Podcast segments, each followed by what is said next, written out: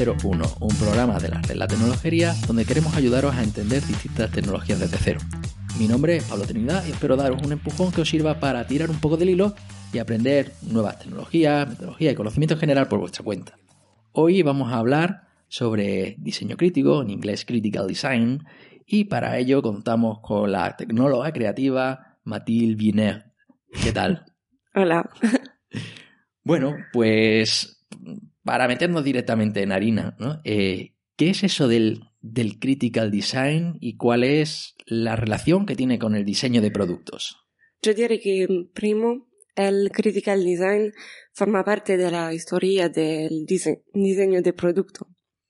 Ah, podemos decir que el diseño crítico tiene raíz en el diseño italiano de los años 70 y después ha servido de referencia para otros movimientos de diseño como los hackers, el do-it-yourself o el diseño especulativo.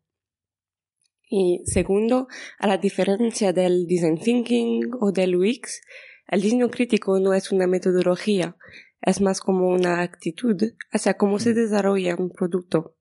Su intención es provocar una reflexión sobre ah, los valores o las prácticas de la sociedad y como la cultura de consumo o el deterioro ambiental o la violencia, la injusticia. Y al ser más una posición que un proceso utiliza otras metodologías para su desarrollo, por ejemplo, el design thinking.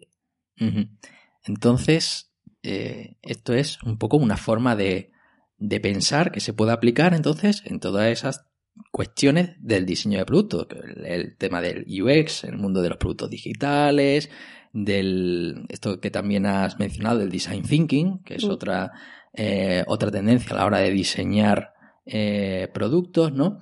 Pero para entender un poco el enfoque de este critical design, ¿podrías ponernos algún ejemplo con el que entenderlo?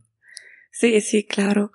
La mayoría de los productos de diseño crítico no son productos comerciales, porque sí deben desligarse de aspiraciones políticas, industrias, marcas y tendencias del consumo o del mercado.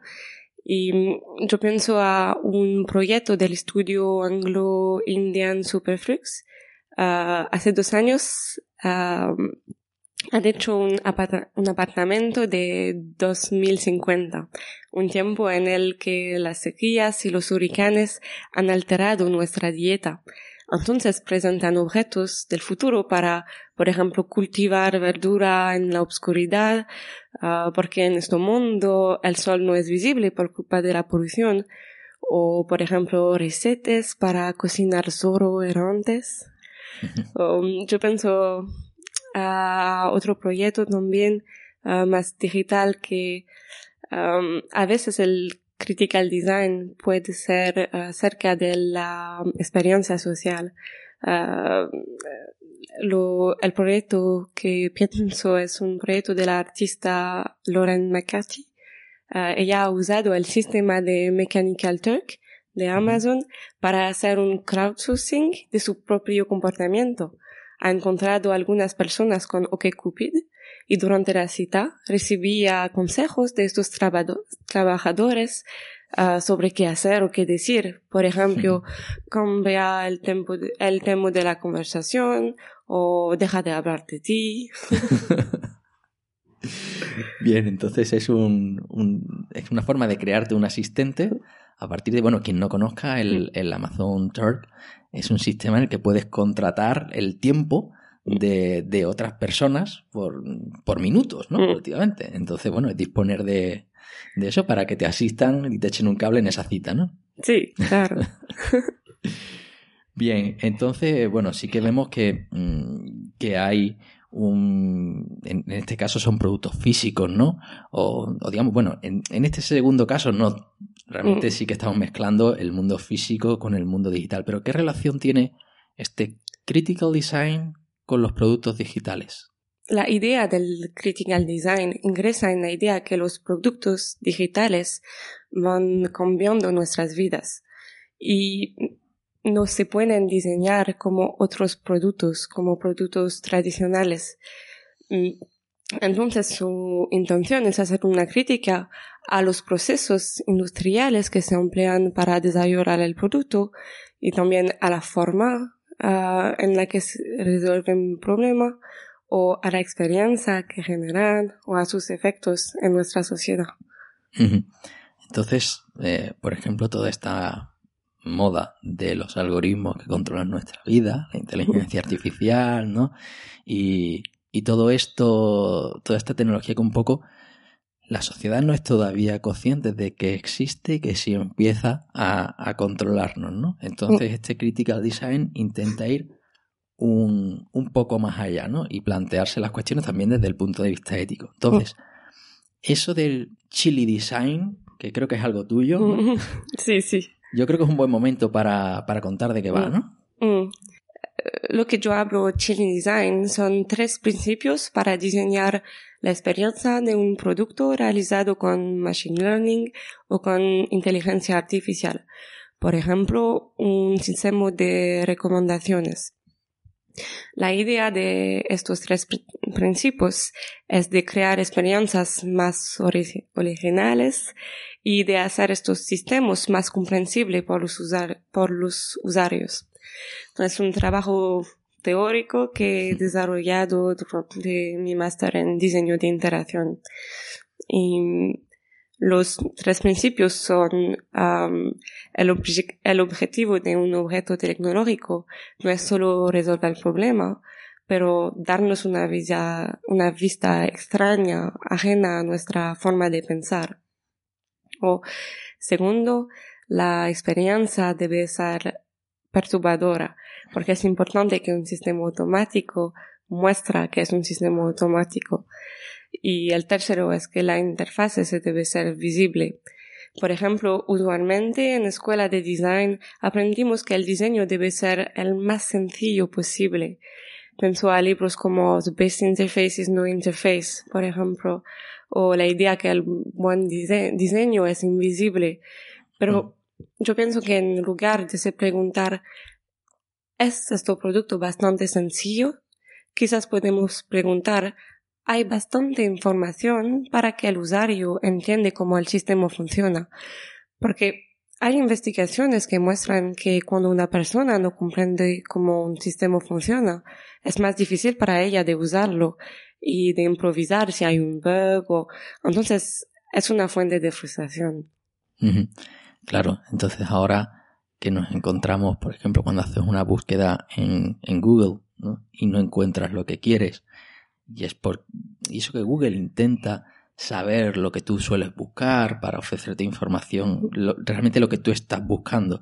Llega un momento en el que tú ya no encuentras lo que buscas, sino lo que Google quiere que encuentres. Pero no eres consciente de eso. Sí, sí. Y, y, claro, y en ese momento en el que la tecnología, los restaurantes, que las recomendaciones de los restaurantes pues ya mm. depende de, de un ranking, ¿no? Mm. Y los mismos rankings, por eso hay muchas empresas que le interesan aparecer ahí, ¿no? Porque, mm, porque te trae, atrae más negocio, ¿no? Entonces, claro, el no saber cuándo somos víctimas sí. de estos sistemas es lo que intentas un poco hacer explícito, ¿no? Sí, claro. Por ejemplo, por el, el ejemplo de los motores de búsqueda, los resultados que, que nos vemos son diferentes de persona a otra persona. Una persona que vive en Francia hará resultados diferentes que una persona que vive en España. Entonces podemos imaginar una interfaz donde en el lado del motor de búsqueda hay todos los criterios que son importantes, como tu, tu edad, la ciudad donde vives, el idioma en que tú escribes. Tus aficiones. sí.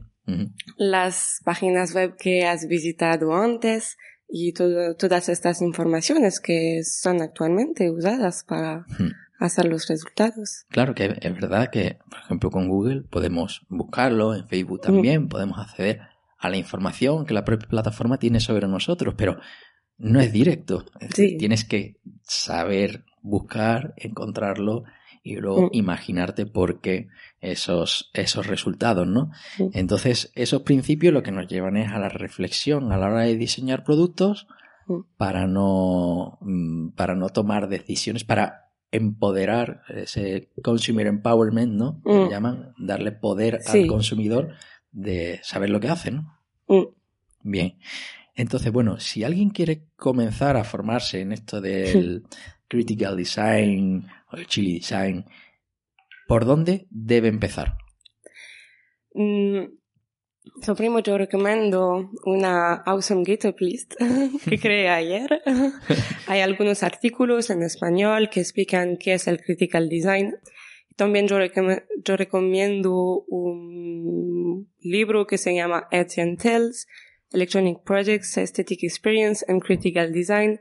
Es el libro fundador del concepto de critical design. Es un poco teórico, pero ofrece muchas perspe- perspectivas interesantes. Y para un abordaje más práctico, eh, yo recomiendo mucho la, la YouTube channel eh, The Coding Train de Daniel Schiffman.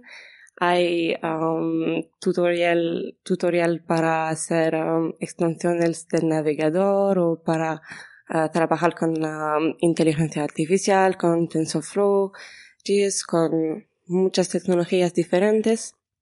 Y también hay los documentos de cursos de la artista Lauren McCarthy, que ha hecho el proyecto del Mechanical Turk. Um, hay muchos documentos, muchos códigos, todo es en GitHub también. Entonces.